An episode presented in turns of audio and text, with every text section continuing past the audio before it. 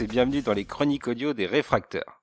Comme vous le savez, durant tout ce mois de novembre, on a décidé de consacrer toute notre ligne éditoriale au cinéaste Paul Schrader et on revient vers vous une deuxième fois à l'audio après avoir évoqué Yakuza, son premier scénario, pour parler aujourd'hui de Légitime Violence, plus connu sous son titre original Rolling Thunder.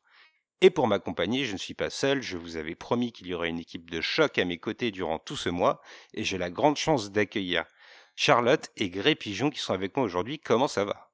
Ça va, et toi? Salut Spike, merci pour l'invitation. Ça va très bien, merci. C'est avec un grand plaisir que je vous reçois. Ça fait longtemps que j'avais envie de vous accueillir et je suis content que Paul Schrader nous donne l'occasion de nous réunir. Alors avant qu'on s'attarde sur le film, on va vous présenter un petit peu et honneur aux dames. Charlotte, est-ce que tu peux nous dire où est-ce qu'on peut te retrouver sur Internet et où est-ce que tu parles de cinéma en temps habituel? Oui, alors en ce moment, euh, le plus... les, les plateformes les plus actives, euh, c'est euh, en podcast avec nos amis James et Faye et Sophie sur On a supprimé les rushs. On les salue bien fort. Et on les salue bien fort. De mon côté, de temps en temps, avec ma copine Gaëlle, j'anime Motif Cinéma qui parle de films pour la jeunesse et d'enfants. Et puis en, en, featuring, donc chez les amis, comme, comme chez toi par exemple et elle écrit euh, sur euh, Sueur froide de temps en temps quand euh, il m'envoie des films. voilà.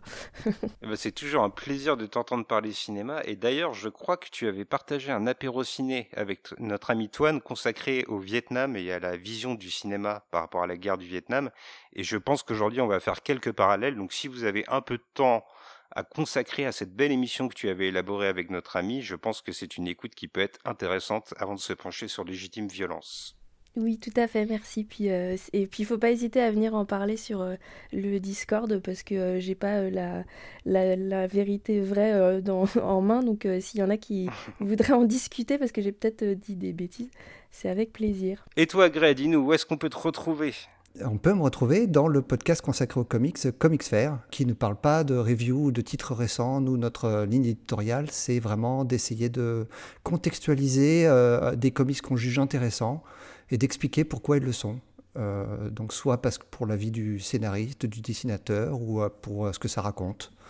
Mais voilà, avec mon ami Spades. Et oui, Spades, qu'on salue bien fort lui aussi. Et puis, tout comme les, les productions de Charlotte, c'est des rendez-vous que je ne rate pas non plus. Les comics stores sont vraiment passionnants. Puis je pense qu'en plus de ça, l'une de tes autres passions majeures, c'est le cinéma, n'est-ce pas? Ouais, tout à fait. Voilà, le comics et le cinéma, ça se ressemble beaucoup par plein des aspects. Il y a beaucoup d'ailleurs de scénaristes de, de comics qui viennent du cinéma et inversement. Il est vrai, il est vrai. Alors, vu que c'est la première fois que vous venez dans l'émission, on va vous passer un peu sur le grill. Je suis désolé, on a deux petites questions rituelles qu'on peut dire un peu des questions de bâtard, on va pas se mentir. On s'est mis d'accord avec Charlotte pour dire au début qu'elles n'étaient pas faciles ces questions. Hein. c'est vrai, c'est vrai, je vous ai prévenu à l'avance, mais on a toujours du mal à trouver des réponses à ces deux questions, mais j'aurais quand même aimé savoir quel film vous ressemble le plus et lequel vous auriez aimé faire, ce qui n'est pas forcément la même réponse, et je donne la parole à Charlotte en premier, honneur aux dames. Bon, je donne une réponse euh, qui sera pas la même euh, demain matin, euh, mais je vais dire pour, pour, le film que j'aurais que j'aurais aimé faire en premier. Mhm. Euh, pour euh, le film que j'aurais aimé faire, euh, je vais dire Le Seigneur des Anneaux, parce que ça avait l'air de bien rigoler sur le tournage, et que vu l'ampleur du truc, j'aurais adoré assister à ça. Voilà. Eh bien, figure-toi que tu as exactement la même réponse que notre amie Faye euh, lorsqu'elle était. Ah, c'est vrai? Absolument, oui. Pour le coup, si je peux, euh, si je peux apporter ma petite pierre au, ma petite pierre au déficit, euh, c'est, j'ai, entendu un, podcast récemment sur l'histoire du tournage de, du Seigneur des Anneaux, justement. Je pense que les gens rigolaient pas mal sur le plateau, sauf Peter Jackson, qui faisait des journées de 22 à 23 heures. Hein. c'est clair. mais, euh, mais bon, euh, quel euh, film et quelle pierre pour le coup dans, le, dans le, la pop culture, moi ça m'aurait. Je, me souviens qu'à l'époque, j'avais vraiment envie d'être sur le tournage, quoi. Et puis pour le film qui me ressemble le plus, pareil, je vais donner une réponse qui sera pas la même demain matin, mais je vais dire Brésil. D'abord parce que j'aime le délire complètement énervé de, de Terry Gilliam et le, le côté hyper anarchique de sa, de, sa, de sa façon de filmer, de ce qu'il raconte et, et, le côté onirique aussi. Voilà. Ah, un film sans concession, c'est pas une réponse qu'on entend souvent, mais elle est très attachante, je dois dire. Et toi, Gré, alors? Alors, le film qui me ressemble le plus, euh, c'est la question qui, a été la plus difficile à, à trouver une réponse. Et, et, je vais faire pas très original. Euh, je vais garder un film en lien avec le comics et je vais choisir le Superman de Richard Donner celui qui est sorti en 78, parce que je considère encore aujourd'hui que c'est le, le, meilleur film adapté d'un comics qui soit sorti et aussi parce que j'ai grandi avec, parce que tout ce film, à chaque fois que je le revois, j'ai un sourire énorme sur le visage. Euh, donc voilà, c'est c'est peut-être pas le film qui me ressemble le plus, mais c'est euh, c'est un film qui me ressemble dans le sens où ça parle d'une de mes passions. Donc, euh, et c'est un film que j'aime beaucoup. Donc voilà, c'est celui-là que j'ai choisi. Ah, venant d'un spécialiste de comics, on est forcément attentif à cette réponse. Et celui que j'aurais aimé faire, alors je vais faire une, une réponse complètement opposée à celle de, à celle de Charlotte. Moi, je ne vais pas prendre un tournage où ça s'est bien passé, où, euh, où les gens s'éclataient. Au contraire, le film auquel j'ai pensé, ça a été un vrai cauchemar. Et j'aurais aimé pouvoir faire ce genre de film pour dire, je l'ai fait, j'ai survécu, donc j'ai choisi euh, Sorcerer de, de, William Friedkin, qui est un film complètement dingue, euh, avec, avec un acteur français en plus, puis c'est Bruno Kremer, et Amidou aussi qui était français également, franco-marocain. Mmh. Et un, tournage incroyable. Donc je viens de finir l'histoire du, l'histoire du tournage en livre, justement, euh, qui relate exactement comment ça s'est passé.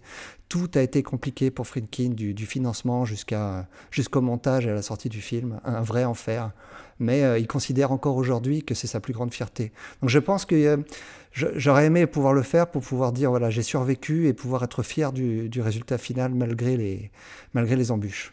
Ah oui, il doit y avoir un sentiment d'accomplissement qui est vraiment intense quand tu es passé par autant d'emmerdes sur un tournage, parce que c'est vrai que c'est un de ces tournages maudits. Hein. On, a, on, a, on, peut citer Apocalypse Now aussi dans la même veine. La différence majeure et, et, et fondamentale, je dirais, c'est qu'Apocalypse Now a été un succès, euh, un succès critique et, public, ce que Sorcerer n'a pas été à sa sortie. Hein. Absolument. Alors mes amis, on est réunis aujourd'hui pour évoquer un film dont Paul Schrader signe le scénario. C'est son quatrième scénario à l'époque et ce film c'est Légitime Violence, plus connu sous le nom de Rolling Thunder, qui sortira en 1977 et dont la réalisation sera confiée à John Flynn. Dans ce film, on va retrouver William Devane dans le rôle du major Charles Raines, Tommy Lee Jones dans le rôle de Johnny Voden, Linda Haynes dans le rôle de Linda Forchet et je vous propose, mes deux invités, de faire moi-même le résumé pour vous éviter cette corvée. Allez. Ah, tu nous as déjà mis sur le grill à, ton tour. Alors je m'y essaye. Donc, Légitime violence, c'est l'histoire du major Charles Raines qui rentre du Vietnam où il a été détenu pendant plusieurs années par les Viet Cong pour des raisons qui n'apparaissent pas très claires dans le film.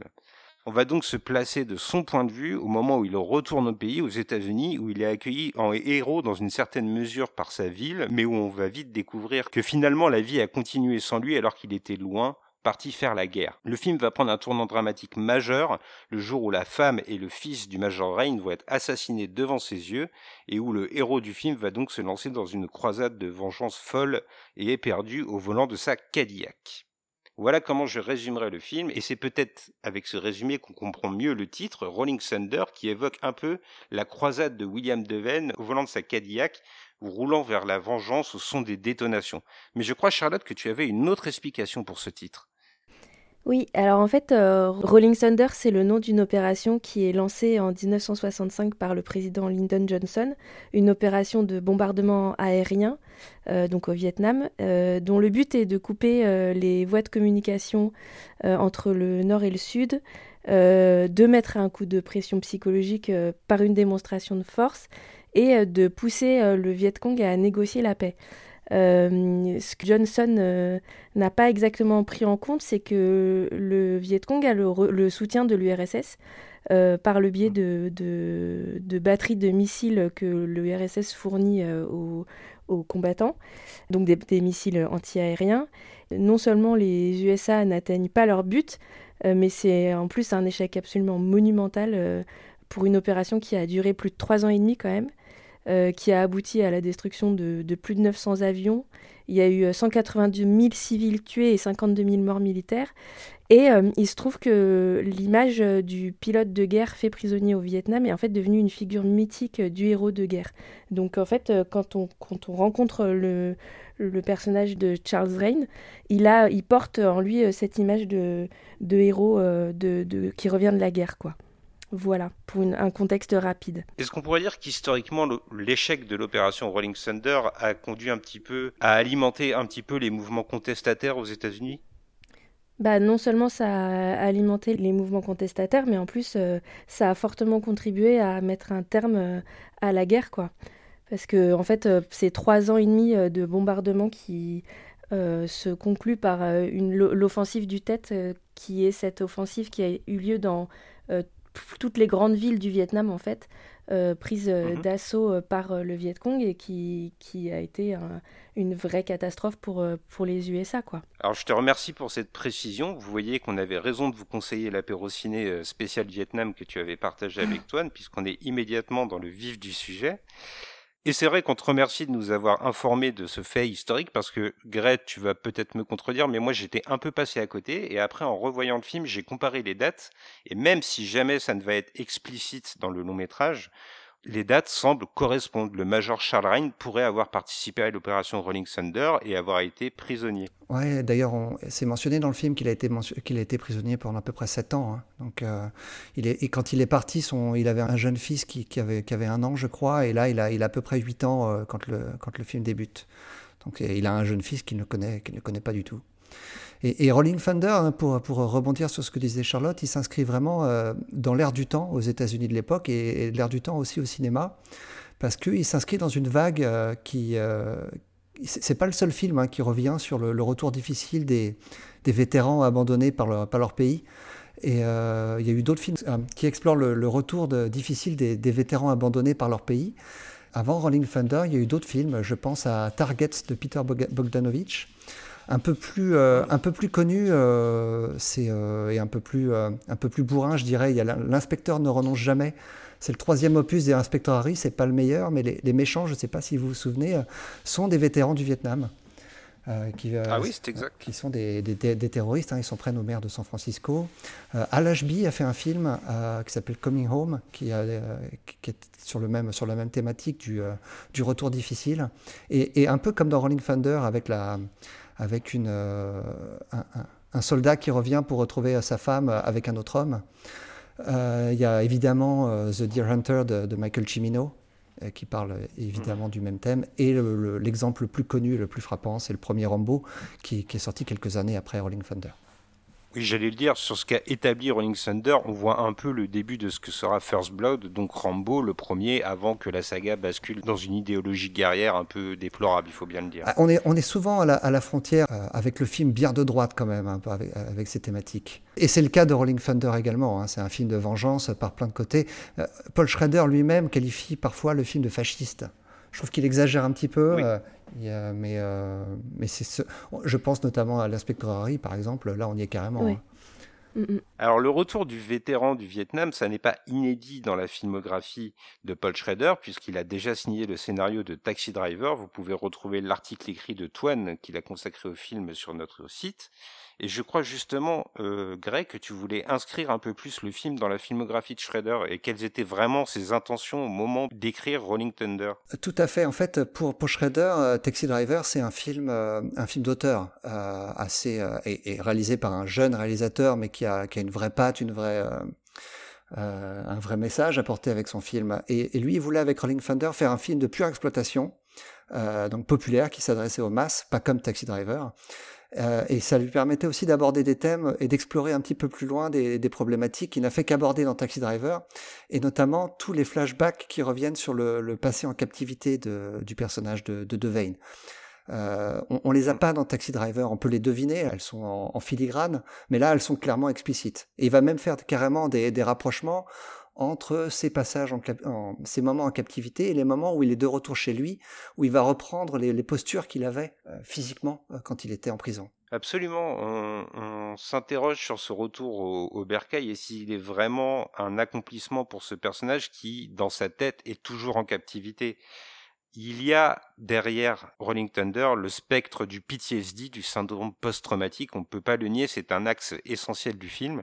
Alors on ne va pas se risquer à nous aventurer sur un terrain médical qu'on ne connaîtrait pas parfaitement, mais on peut quand même s'interroger sur comment John Flynn, le cinéaste, va les représenter à l'écran. Tu l'as dit, on a des images très claires, alors que dans Taxi Driver, on n'en avait aucune. Ici, on a des séquences en noir et blanc où le Major Rain est malmené par des Viet Cong et où il est victime de torture visiblement à l'écran. Il y a la volonté peut-être de choquer un peu plus, de montrer un peu plus la réalité du Vietnam que dans Taxi Driver, j'ai l'impression. Ouais, ils sont, revenus complètement morts, euh, en tout cas émotionnellement euh, du Vietnam, et ils savent, en tout cas ils ont, ce sentiment-là qu'ils vont plus jamais éprouver aucun plaisir. Et le seul plaisir que Rain va, va ressentir, c'est quand il va soit recevoir de la violence, soit en infliger. À tel point que quand il revient du Vietnam et que sa femme lui annonce très rapidement qu'elle a eu une aventure avec un autre homme, et d'ailleurs qu'elle est amoureuse de cet homme et qu'elle veut se marier avec lui, il n'a pas vraiment de réponse. Mmh.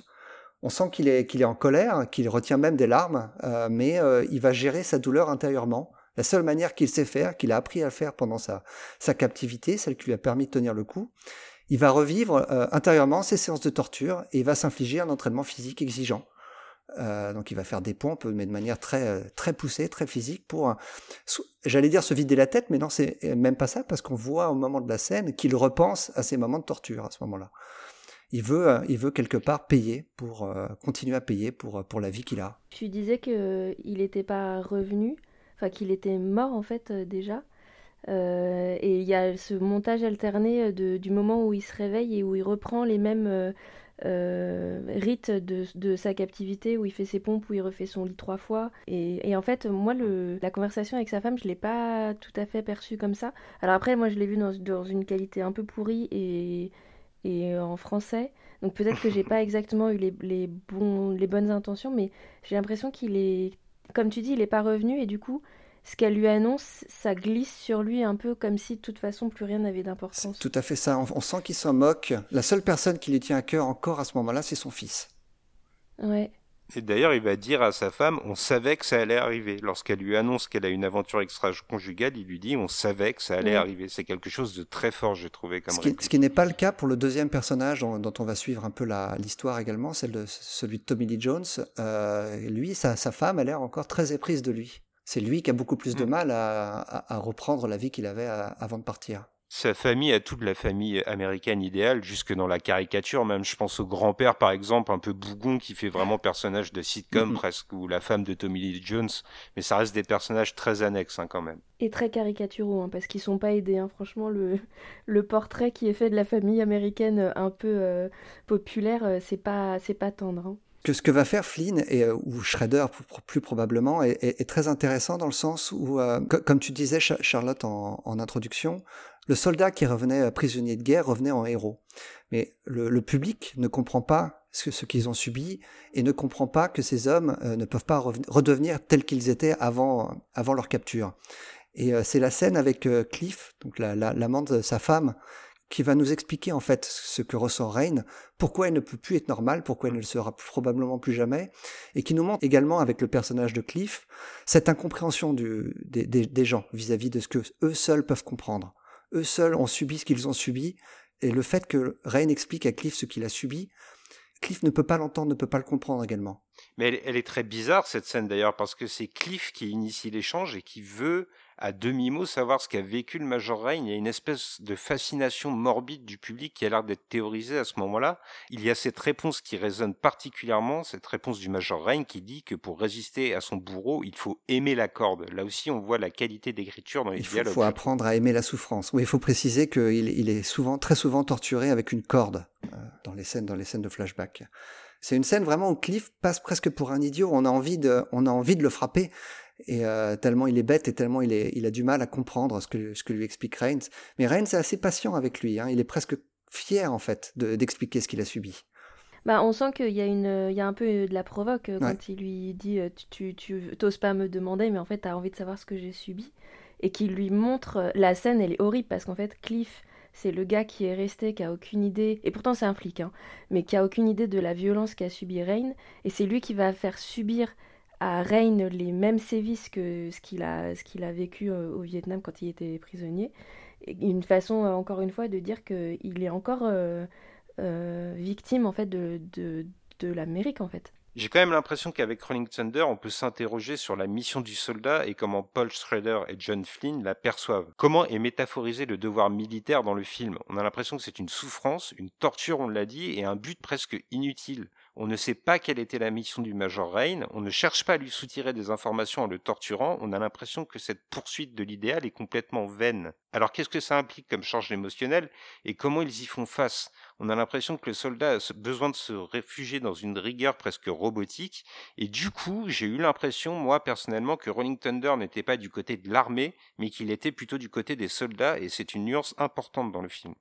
Et j'allais dire, moi, c'est une constante de la, de la filmographie de Paul Schrader, euh, qui, euh, qui, pendant toute sa carrière, pendant presque 50 ans de carrière, va avoir à cœur de mettre en avant l'individu plutôt que la collectivité. Et dans, ce, dans le cas précis, c'est le, c'est le, le, soldat, Rain, son compagnon, qui font partie de l'armée, mais que l'armée a abandonné, et qui, qui pour s'en sortir, ne, ne peuvent faire confiance qu'à eux-mêmes.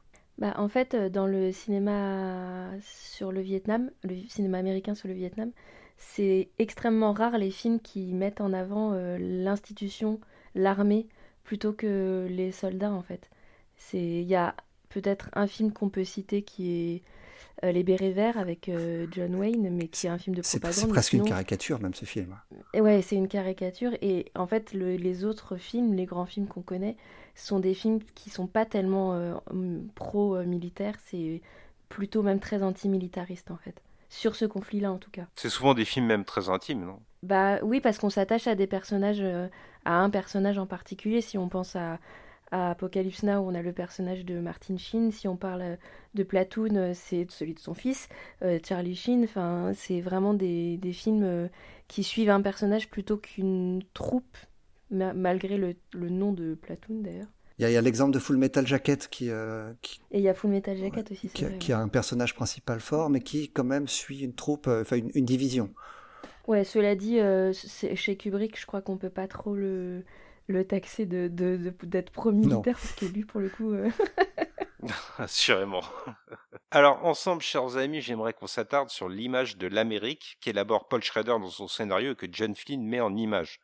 Moi, pour ma part, et je sais que c'est peut-être pas un ressenti qui sera totalement partagé autour de notre table virtuelle, mais j'ai l'impression que c'était une Amérique de façade qu'on opposait au retour du Major Règne, une Amérique un peu hypocrite qui accueille ses héros, mais qui en même temps est un peu viciée au plus profond d'elle. On l'a dit, la vie maritale du Major Règne s'est détruite pendant sa captivité, et finalement, les gens ne l'ont pas attendu. La vie a continué dans cette bourgade. On célèbre certes son héros, mais d'une manière tape à l'œil, alors que derrière la convenance, il y a finalement des gens qui sont désintéressés du conflit. C'est par exemple les caméras de télé et les grands magasins qui vont l'accueillir à son arrivée.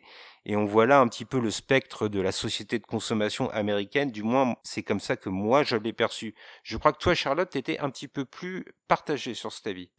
Euh, en fait, euh, c'est un peu, euh, c'est un peu, je suis un peu partagée sur, sur l'accueil parce que je trouve que c'est étonnant de voir un accueil aussi chaleureux parce que effectivement, il y a, il, est, on, le remercie avec cette valise de pièces qui équivaut à son, au nombre de, jours en captivité.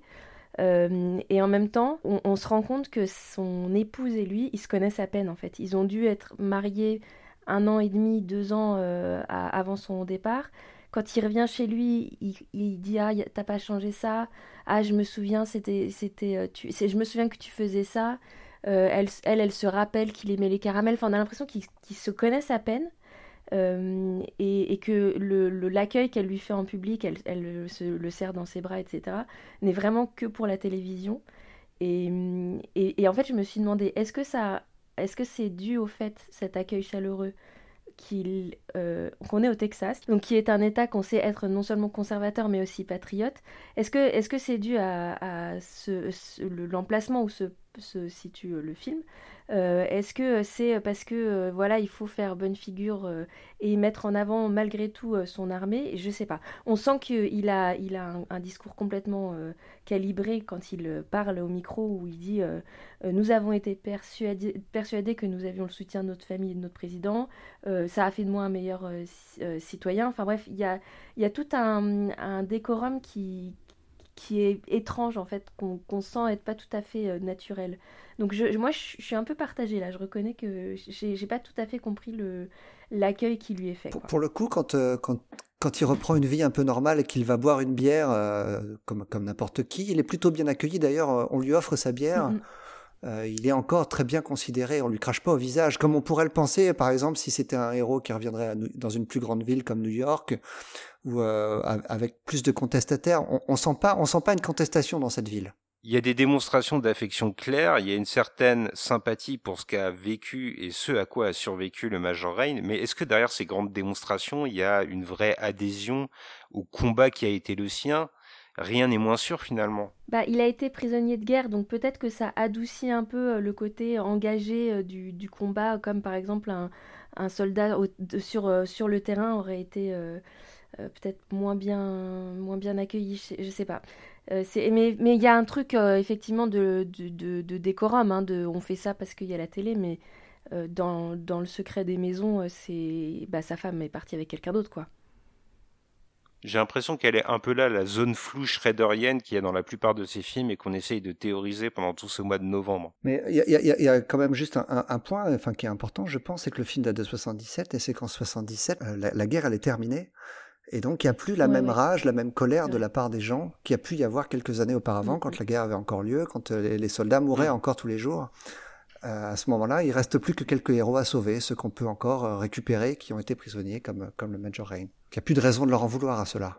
L'une des forces du cinéma de John Flynn, du moins pour ce long métrage-là, j'ai l'impression que c'est aussi sa narration par l'objet. Il va s'appuyer sur des accessoires, plusieurs, et il va en faire des vrais symboles de l'Amérique. Par exemple, il y a la Cadillac qu'on offre au Major Rain au moment de son retour. Il y a aussi son uniforme qu'il revêt à des instants clés du récit.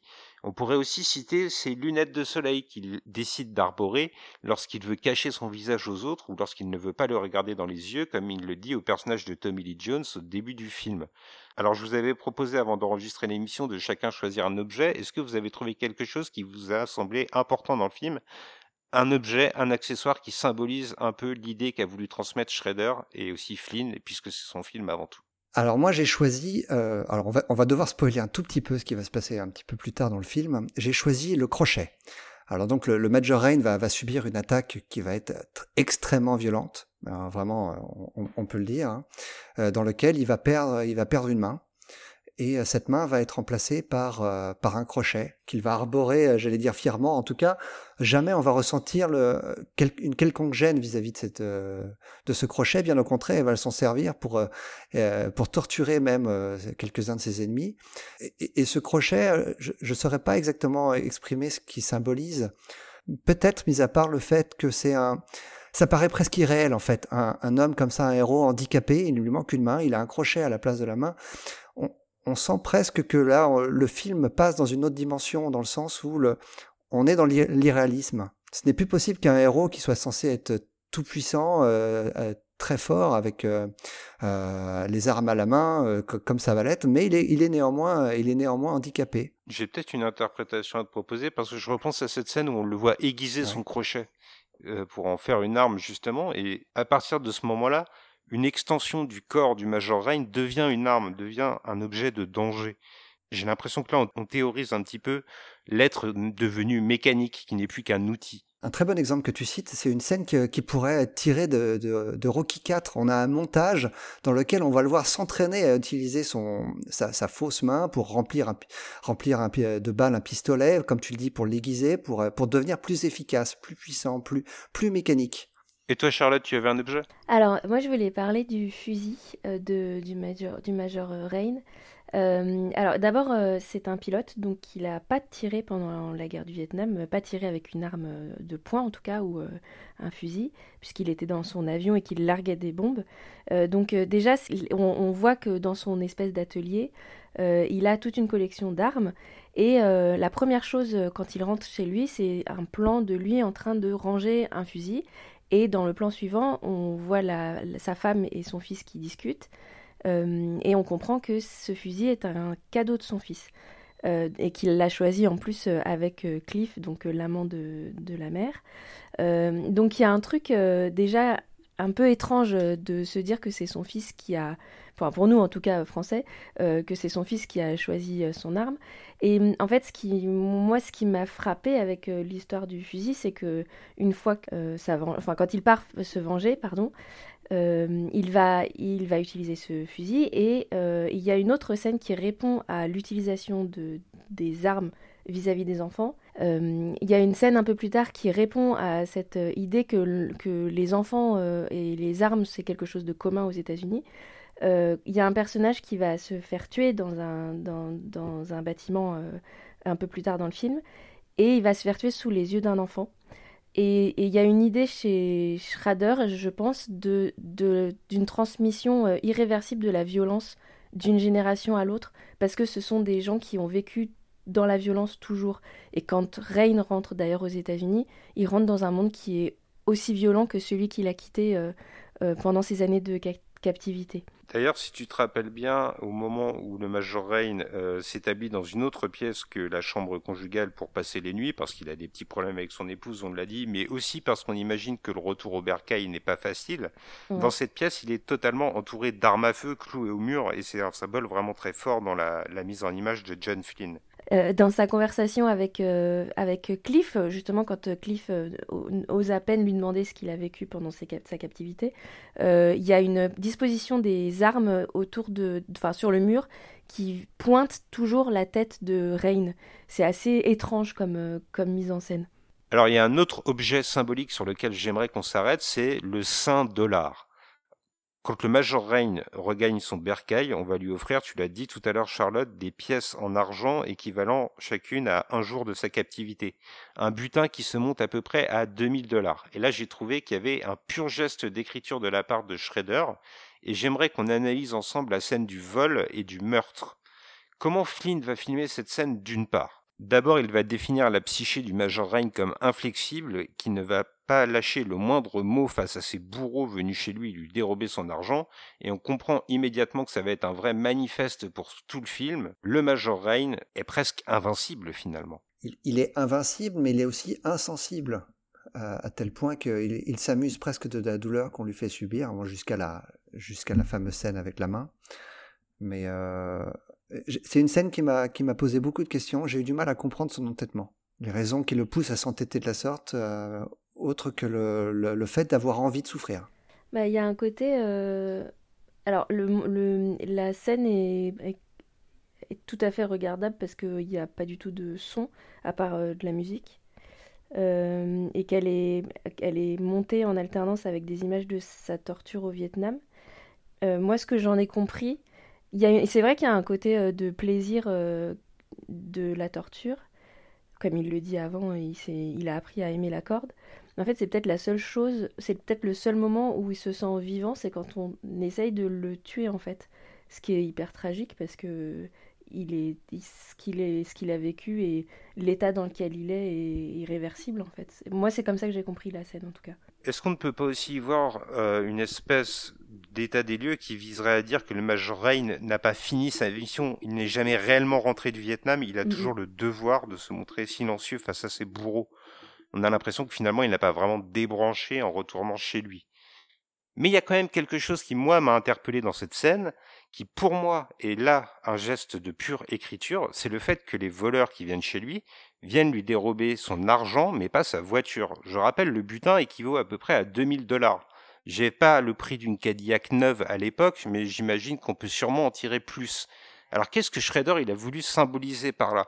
Que ces voyous qui viennent s'en prendre au Major Rain s'attaquent à l'Amérique directement et à ses symboles, parce qu'ils prennent en, otage la famille d'un soldat, et en plus ils lui dérobent son argent qu'il a gagné à cause de sa torture. Est-ce qu'on peut voir là une espèce de déconstruction de la société américaine et une mise à jour des valeurs qui n'a plus aucune consistance? Mais, je sais pas, mais en tout cas, il donne son. Quand on lui demande de, dire où est l'argent, il donne son numéro de matricule. Alors, il répond, à... il répond par un chiffre, mais pas, pas par, euh, par le bon, quoi. Il, répond par un chiffre, euh, euh, par la parole et pas par le chiffre concret des. Mais, mais moi, dans, moi, ce moment-là, je l'ai vraiment imaginé comme il revit en fait la torture qu'il a vécue quand on lui demandait probablement de parler quand il était torturé. il devait mécaniquement donner son numéro de matricule. C'est comme ça que je l'ai imaginé. Très probablement. Alors il faut souligner que cette scène, tu l'as dit Charlotte, elle est complètement regardable, mais elle porte quand même en elle une violence certaine, et c'est peut-être ça qui a parlé à Quentin Tarantino, puisque je place ma petite anecdote. Quentin Tarantino a fondé une compagnie qui s'appelait Rolling Thunder Pictures en hommage au film. Alors malheureusement, sa compagnie n'a pas connu un avenir très radieux puisqu'elle a rapidement sombré et fait faillite. N'empêche que Quentin Tarantino a souvent répété que Rolling Thunder était un de ses films favoris et qu'il l'appréciait tout particulièrement. Pour une petite anecdote autour de Tarantino, on peut penser au personnage du, euh, de Christopher Walken dans Pulp Fiction, qui revient et qui vient donner la montre au jeune Bruce Willis de, son père, qu'il a réussi à sauver de, son père. C'est peut-être un petit hommage à Rolling Thunder. On pense évidemment au fait que ce soit Christopher Walken au, voyage au bout de l'enfer, mais je ne sais pas si c'est ouvertement, explicitement une référence à Rolling Thunder, mais en tout cas c'est... Euh, c'est une référence en tout cas au pilote de, au pilote de l'armée américaine, ça oui. On l'a dit, au-delà de ce premier niveau de lecture, il y en a un second, un peu plus profond, et on a l'impression que Rolling Thunder, à plus d'un égard, est une métaphore de l'Amérique de son époque. Je pense tout particulièrement au rapport au fils qu'instaure le Major Rain dans un premier temps, mais surtout à un autre personnage qui va venir plus tard, Linda, une Miss qui suit aveuglément le héros et qui épouse son sens du devoir. Pour ma part, j'ai eu l'impression que Linda, elle représentait véritablement les USA. Elle a une fascination pour les armes à feu, elle est associée à une chaîne de grands magasins, c'est une ancienne Miss, et j'ai l'impression qu'elle était un peu l'image de l'idéal que poursuivent les soldats américains, cette espèce de pays qui épouse leur cause et qui les accompagne dans leur combat. Est-ce que vous avez perçu Linda comme ça ou est-ce que vous l'avez vue un peu autrement? Peut-être que je vais demander à toi en premier, Charlotte. Ah oui, euh, je suis d'accord avec toi. Et puis, euh, c'est aussi une image de la nouvelle génération euh, que Ray ne comprend pas du tout. D'ailleurs, on sent qu'il est totalement paumé avec les nouveaux codes quand il voit que sa femme porte pas de soutien-gorge. Et d'ailleurs, on voit aussi que elle ne porte pas de soutien-gorge, euh, qu'il y a cette histoire de mini-jupe. Euh, elle, elle est, c'est une femme euh, a priori assez libre puisqu'elle a été déjà mariée très tôt. Elle s'est émancipée de ses parents et elle, elle est capable de quitter son travail sur le champ à n'importe quel, sur n'importe quel coup de tête. Donc oui, oui, il y, a, y, a, cette image d'une Amérique moderne en tout cas que lui avec, enfin, avec laquelle il est plus du tout en adéquation, quoi. Alors moi, je vais appuyer le rapport conflictuel avec une scène qui est assez réduite dans le temps, mais que j'ai trouvé assez parlante. En fait, c'est un moment où Linda veut s'enfuir, elle ne veut plus partager la croisade du Major Rain, et le Major Rain va essayer de la retenir. Puis ils vont se battre et on ne va pas bien comprendre qui retient qui. Juste, ils ont besoin de se porter des coups. Et la scène va s'achever sur cette réplique assez forte de la part de Linda qui va dire au Major Rain Tu as besoin de moi. C'est là pour moi que la métaphore a pris tout son sens et j'avais l'impression que c'était un pays qui disait à un soldat Tu as besoin de moi pour te battre, je suis. T'as raison de te sacrifier.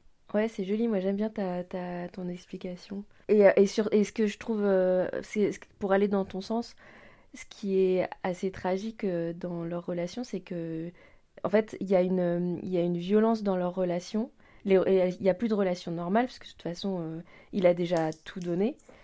Et il y a une scène plus tard où ils vont faire l'amour, et lui n'a aucune réaction, en fait, il est totalement passif. C'est elle qui fait tout. Il va quand même, il va quand même utiliser ce personnage-là. Quand je dis il, je pense à Schrader pour euh, humaniser euh, le, personnage du Major Rain, parce que même s'il reste froid avec elle, mhm. il va quand même euh, faire en sorte qu'elle ne soit pas impliquée plus qu'elle ne devrait l'être en la laissant où elle est, parce qu'il l'aime. En tout cas, il la respecte suffisamment pour ne pas la faire souffrir plus qu'elle n'a besoin. Il comprend que, que c'est un personnage qui est sur la brèche, comme lui, même si elle a, elle a subi aussi beaucoup de, beaucoup de choses dans son passé, mais même si c'est pas une violence physique comme lui a pu la subir.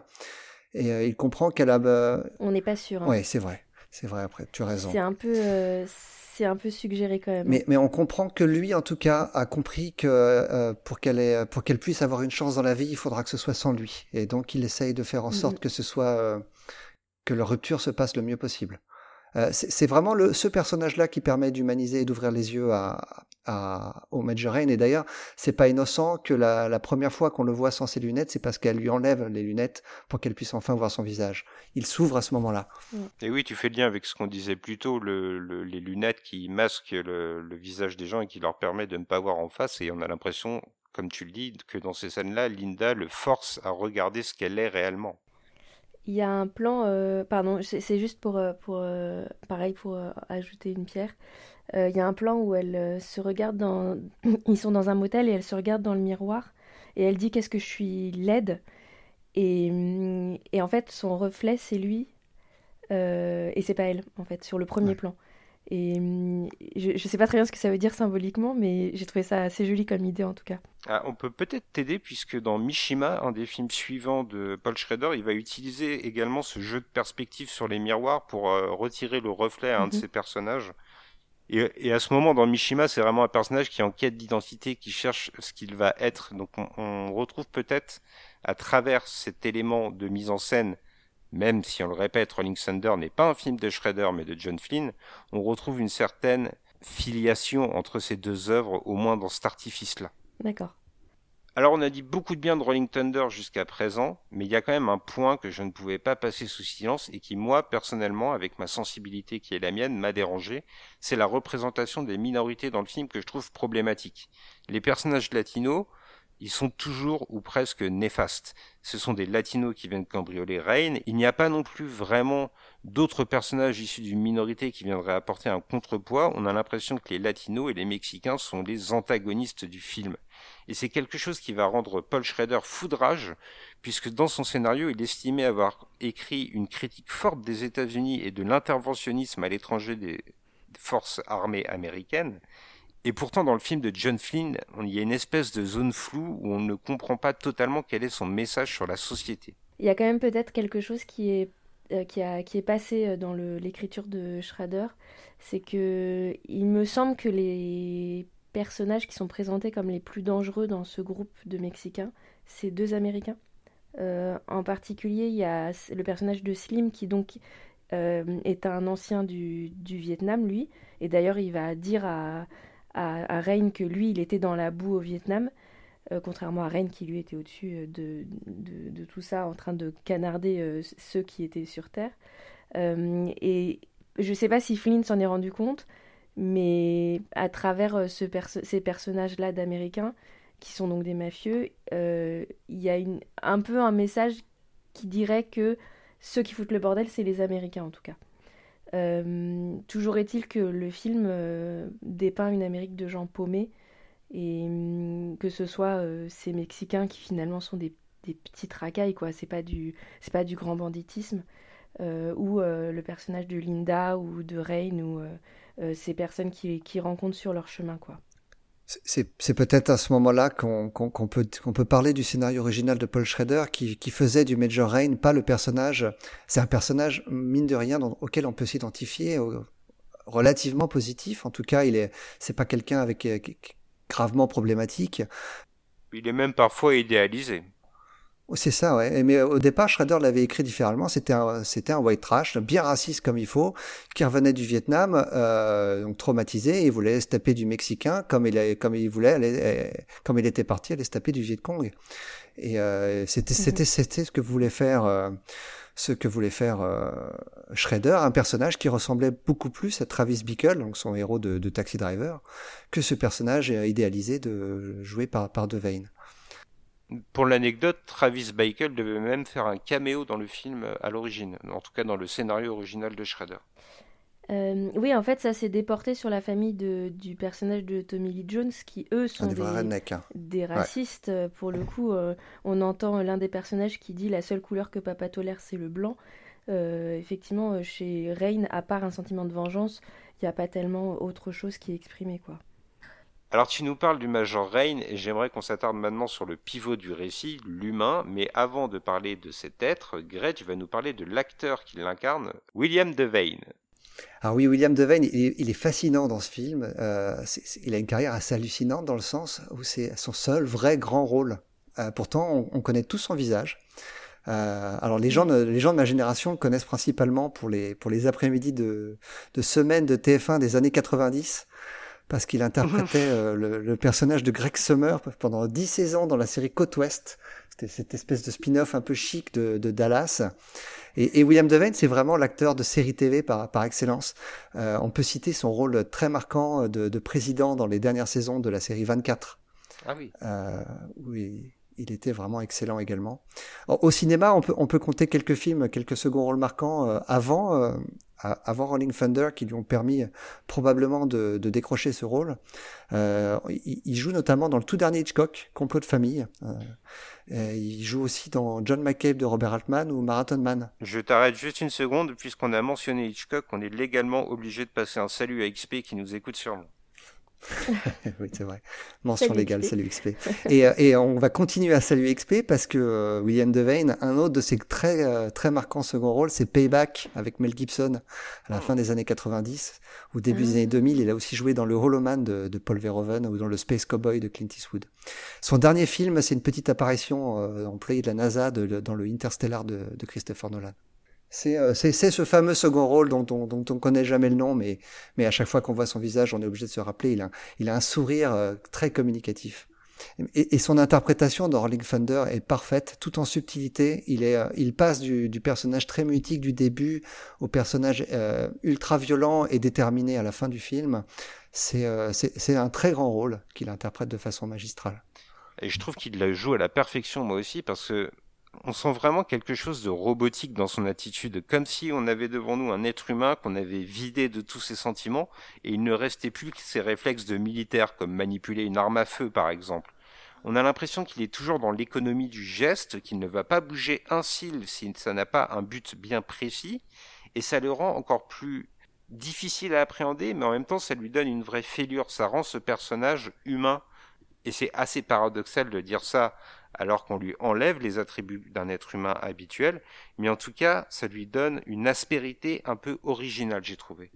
Alors c'est intéressant que tu parles de ce côté robotique parce que j'ai pensé à un film qui est sorti quelques années après euh, et euh, sur le, le, côté sur le, le, héros traumatisé qui est handicapé et qui revient de façon robotique, c'est le c'est le Robocop de Paul Verhoeven. Mhm. Euh, alors là, ça, ça pousse le concept encore plus loin sur les prothèses, mais, euh, mais on a aussi un, affaire à une, une, côté, à une histoire de, de, de, vengeance. Il y a plein de thématiques communes aux deux films, hein. le, le, rapport au fils, le rapport à la femme qui a refait sa vie. Euh, Robocop ressemble énormément à Rolling Thunder de, par plein de côtés. Le, le, côté, il y, a le, il y a aussi le côté tragique du personnage qui a été manipulé euh, pour tuer en fait et qui ne pourra pas s'en sortir quoi. C'est ça, il n'est plus maître de son destin. Dans Robocop, c'est une corporation qui décide de, de, son, de son statut, alors que dans Rolling Thunder, c'est l'armée qui l'a abandonné, mais qui l'a défini pendant la majeure partie de son existence. À, tel point d'ailleurs que le, le, deuxième personnage dont on a peu parlé pour le moment, c'est le personnage de Tommy Lee Jones.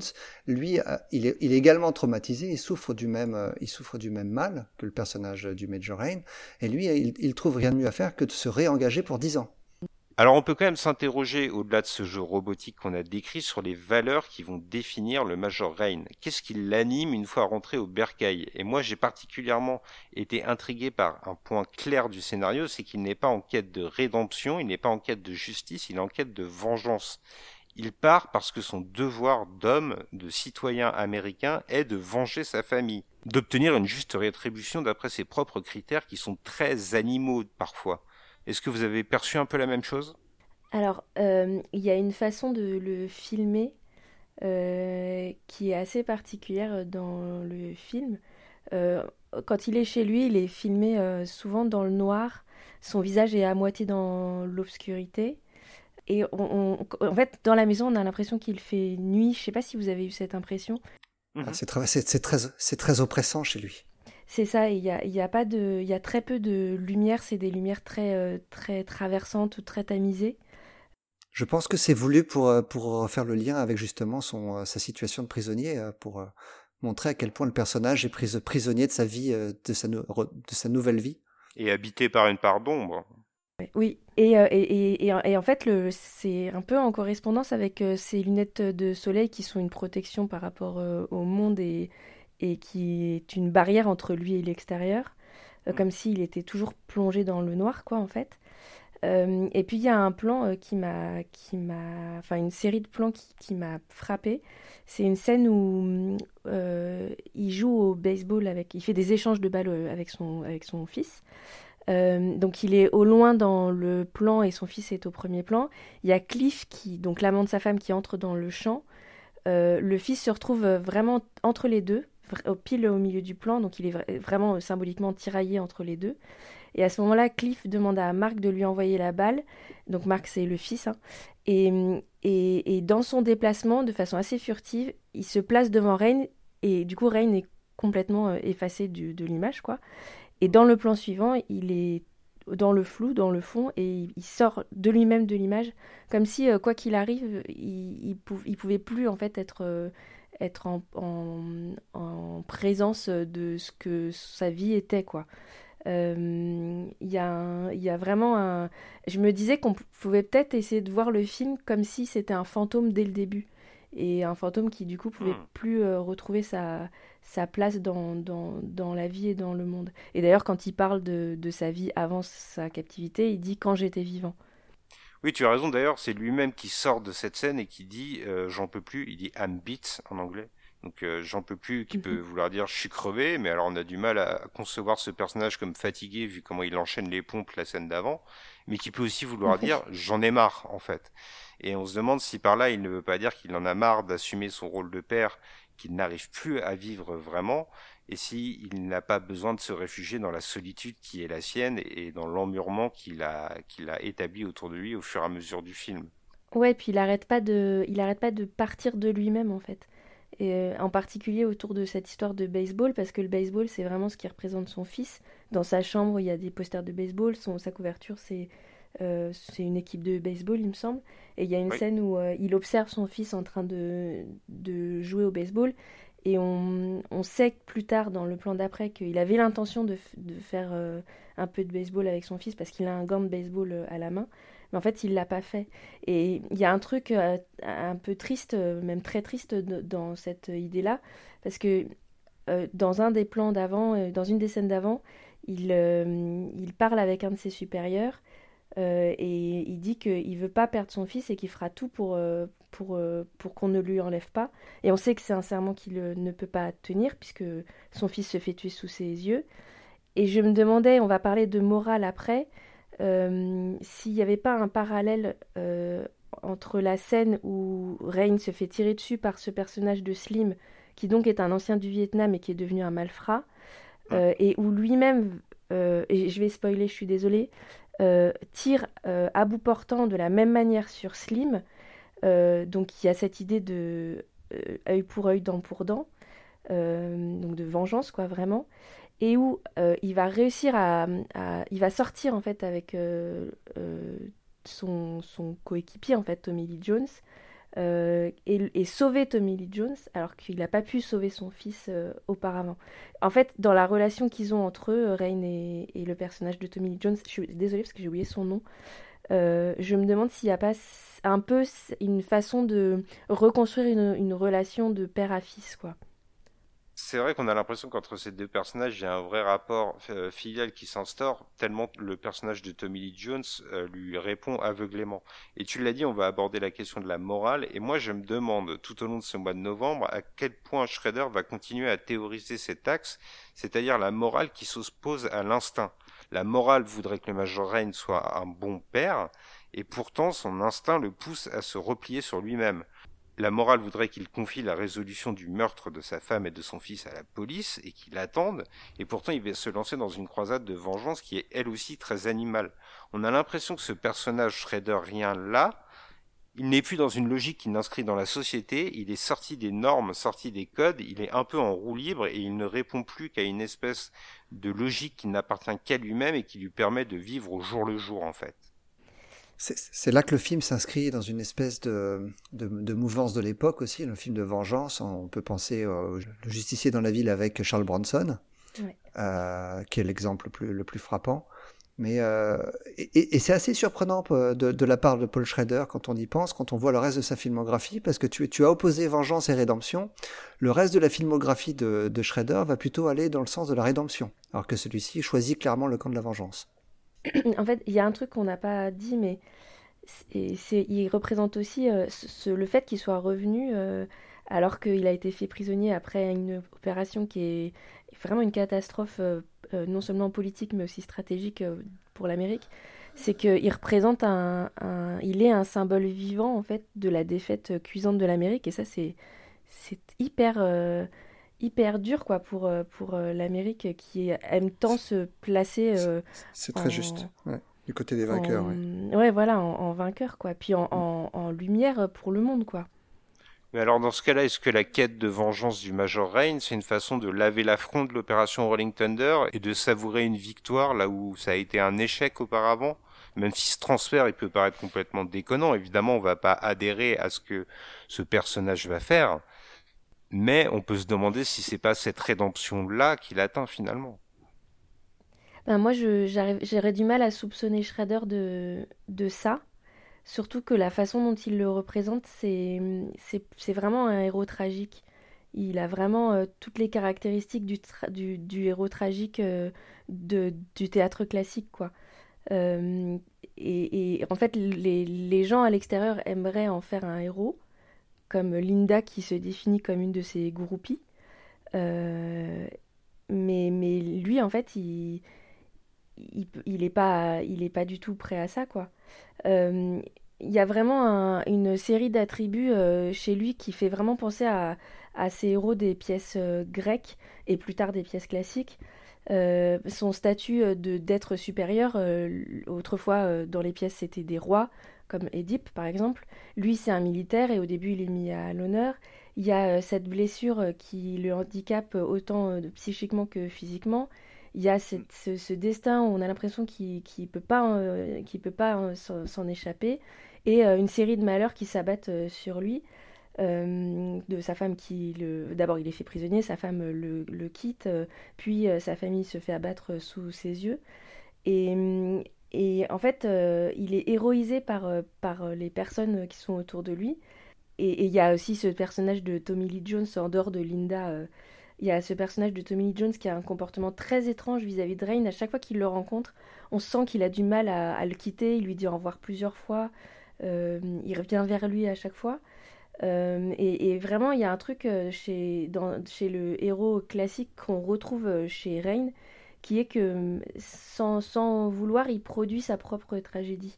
Et même s'il essaye d'échapper à la malédiction divine, et il y a quelque chose qui est très récurrent chez Shredder, c'est que les personnages ont, plutôt tendance à choisir le, la malédiction que la bénédiction en fait chez lui.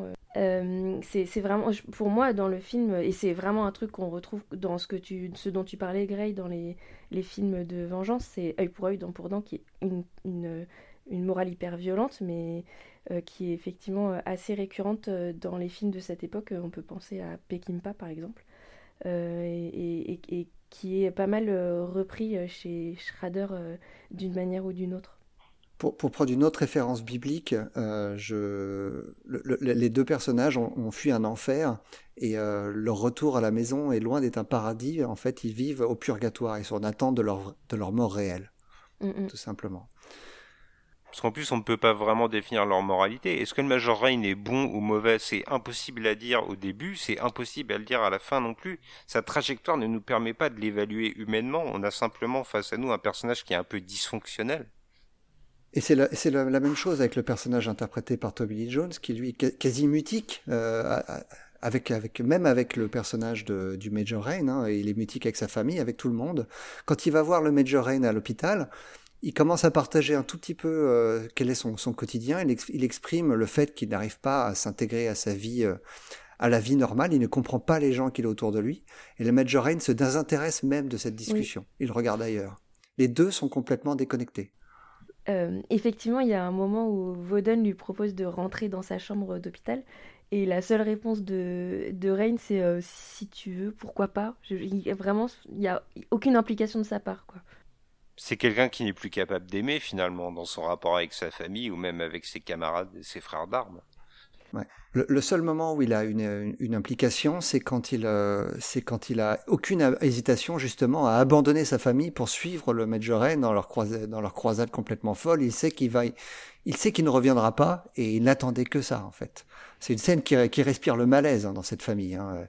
Il va suivre, il va suivre son, son, compagnon euh, en plein milieu du repas pour assouvir les, la seule chose qu'il fait vivre, c'est-à-dire ses pulsions meurtrières. Eh bien, tu me mâches le travail, euh, Gré Pigeon, puisque j'allais justement évoquer le personnage de Tommy Lee Jones et un point qui se situe à la fin de l'intrigue, donc on va spoiler encore une fois un peu, c'est le moment où le Major Rain part pour sa dernière exécution, là où il va assouvir son but ultime, la vengeance envers ceux qui ont commandité le meurtre de sa femme et de son enfant, ou tout du moins ceux qui l'ont piloté. Dans cette séquence, j'ai eu l'impression que Shredder et Flynn réussissaient leur pari parfaitement parce que ils nous proposent Tommy Lee Jones, un personnage qu'on a très peu vu jusqu'ici, qu'on a représenté de manière très caricatural dans son cercle familial, et pourtant on comprend tout de suite pourquoi cet ancien rescapé va suivre le même cheminement logique, moral que le Major Rain. Son adhésion à la quête du Major Rain, elle est totale, elle est immédiate, et pourtant le spectateur la comprend. J'ai l'impression que c'est là que le film réussit le mieux à asséner son message, celui que ces gens qui sont revenus des conflits armés reviennent vides et qu'ils ont du mal à retrouver pied avec leur existence réelle tellement ils ont été bouleversés par les combats. Ouais, et puis on sent que on sent qu'en fait euh, c'est des personnages qui rentrent dans enfin je pense parce que je pense aussi à Taxi Driver que là Shredder montre des personnages qui reviennent dans un monde qui est très violent en fait et qui est aussi euh, fait de putes, de voleurs, de, hmm. gens qui ne s'intéressent qu'au fric, de racistes. Enfin, on sent qu'il y a c'est, ça n'a pas beaucoup d'intérêt pour eux, quoi. Enfin, c'est pas, c'est pas, ils retrouvent une humanité qui n'est pas mieux que celle qu'ils ont quittée, quoi. D'ailleurs, tu parles de Taxi Driver, on peut souligner que dans les deux séquences de fin, il y a une vraie symétrie. Elles sont presque cousines l'une de l'autre, sans aucun doute. On a dans les deux, dans les deux cas une, une violence brute et, naturaliste euh, euh, qui se, en, plus qui se terminent toutes les deux dans un bordel. Je pense que c'est pas anodin. Euh, en fait, je sais donc je sais pas si c'est quelque chose qui, je pense que c'est quelque chose qui tient de, de, Schrader et de son, son protestantisme, mais pas de son protestantisme d'ailleurs parce que la figure est particulière. La pute chez qui Tommy Lee Jones se rend, elle a son argent qui est rangé sous une statue et c'est une statue de la Vierge. Et je me dis c'est marrant parce que c'est la seule chose qu'on n'osera pas toucher si quelqu'un vient braquer sa chambre pour chercher de ah, l'argent. C'est intéressant ça, j'avais pas pensé. Mm. Et il y a une scène juste après, un plan juste après, où elle se déshabille et elle se déshabille face, une, une, face à une statue du Christ enfant. Et ça, c'est très proche de, des écritures, puisque euh, euh, bah, d'après l'écriture, les premiers euh, sont les, plus pauvres et les plus défavorisés, dont les prostituées. Et je pense que ça, c'est une petite touche radarienne. Il euh, n'y a pas beaucoup d'indulgence et il n'y a pas beaucoup de, d'amour dans la façon de représenter les personnages dans ce film. Mais euh, dans ce personnage de la, prostituée, euh, je pense que c'est pas totalement anodin qu'elle soit représentée avec ces figures religieuses autour d'elle. Je pense qu'il y a une indulgence dans le regard de Schrader ou de John Flynn à son propos. Ça ne fait aucun doute, on connaît sa fascination pour la religion et on sait que c'est un des thèmes moteurs de sa filmographie. Et la figure de la prostituée, ou de la pute si on veut, elle va être récurrente dans son cinéma et elle va revenir régulièrement, comme dans Taxi Driver, on l'a déjà évoqué, dans Hardcore c'est aussi le cas, et comme de nombreux films qu'on va continuer de dérouler tout au long de ce mois de novembre consacré à Paul Schrader. Alors on ne s'est pas mis d'accord avant l'enregistrement, mais on a coutume chez les réfracteurs de poser une petite note sur chaque film. Et primeur aux invités, je vais vous demander quelle note vous décerneriez à ce Rolling Thunder qu'on a regardé tous les trois et autour duquel on a pu travailler dans la joie. Alors toi Charlotte, quelle note tu lui donnerais? Écoute, euh, je vais... Euh, je vais dire 6 parce que je pense que c'est pas un très grand film en termes de réalisation, mais c'est un film hyper intéressant et plus on travaille dessus et plus euh, je trouve qu'il y a des choses euh, à, à, en dire. quoi. Donc euh, je, dirais 6, c'est un peu sévère, mais allez, 6. Et toi Greg, quelle note? Alors pour avoir pas mal de recul sur la filmographie de, de Paul Schrader, j'ai envie de mettre une bonne note parce que parce que je considère que Rolling Thunder fait partie des vraiment du haut du panier de sa filmographie. On n'est pas au niveau de Taxi Driver, on est d'accord. C'est pas c'est pas un chef-d'œuvre, mais je vais quand même lui donner un 7 sur 10. Euh, parce que pour la prestation de William Devane que j'ai trouvé exceptionnelle, euh, pour le fait de voir Tommy Lee Jones jeune, jeune on n'a jamais vu Tommy Lee Jones jeune. Euh, on a toujours cru qu'il était, qu'il avait toujours été vieux, mais non, rien que pour ça, je suis content d'avoir vu le film. Non, je, je plaisante bien sûr. Ça a été un coup de foot pour Charlotte d'ailleurs. c'est vrai, c'est vrai, j'ai été bluffé par sa beauté. Le, et, et, et, Devane est très beau aussi hein, dans son genre. Hein. Il est très charismatique, euh, comme je le disais, son sourire presque carnassier euh, emporte l'adhésion immédiatement. J'ai passé un excellent moment devant le film. Alors il a, il a beaucoup de défauts, notamment sa réalisation. Tu l'as dit, Charlotte. On a, on a, très peu parlé de John Flynn, mais ah, il a une toute petite carrière. Hein, euh, John Flynn, il a fait quelques séries B dans les années 80 et ça s'arrête là. Mais vraiment, non, une bonne surprise. Je conseille ce film à tout le monde. Eh bien, pour ma part, je vais aller sur un 7 aussi. J'ai déjà exprimé ce qui m'avait un petit peu dérangé au niveau de la représentation des minorités. Je suis obligé de le prendre en compte. mais j'ai été fasciné par le portrait de ce personnage froid, calculateur, prêt à tout pour arriver à ses fins, mais qui en même temps est défini par une espèce de code moral certes défaillant, mais qui mais auquel il va se montrer totalement inflexible. C'est vraiment ce personnage que je retiens presque plus que le film, c'est un vrai portrait pour moi. Partons donc sur un 7, si on fait la moyenne cumulée de nos trois notations. Et avant de se quitter, je tenais à vous rappeler que le mois spécial Paul Schrader bat son plein sur notre site, qu'il y a quasiment tous les jours des nouveaux articles ou des nouveaux podcasts pour mieux cerner le cinéma de cette personnalité. Et je crois d'ailleurs, j'en suis même sûr, que Gray et Charlotte, vous allez revenir très bientôt pour nous parler de Paul Schrader. Charlotte, tu reviens pour Mosquito Coast en article écrit, il me semble, c'est bien ça? Ouais, tout à fait. Et j'ai hâte de vous en parler parce que c'est un film intéressant dans le parcours de Schrader, malgré les apparences. Alors Gray, pour toi, on va se retrouver très très vite puisque dans deux jours, on sera réunis pour parler ensemble de la première réalisation de Paul Schrader, Blue Collar. Et Blue Collar qui est intéressant à plus d'un titre, euh, notamment sur la représentation des minorités. Je pense que Schrader a probablement voulu se rattraper un petit peu. On va en reparler. Absolument. Eh bien, je vous remercie tous les deux d'être venus pour cette chronique audio. C'était un plaisir de l'animer avec vous. Vous avez été brillantissime. Je suis ravi du rendu final. Il ne me reste plus qu'à la monter à la sueur de mon front. Et je le redis encore une fois, merci Gray, merci Charlotte d'être venue. Ah, merci à toi Spike, c'était super. merci à toi, c'est un plaisir partagé. Et comme vous le savez, euh, si vous êtes des auditeurs fidèles, on a l'habitude de faire des bisous spéciaux à chaque film qu'on traite. Alors aujourd'hui, pour Légitime Violence, j'ai envie de faire euh, des bisous au crochet. Ça vous va? Allez. Et où est le crocodile? Ah, c'est vrai ça. Bisous du capitaine Crochet alors. À bientôt.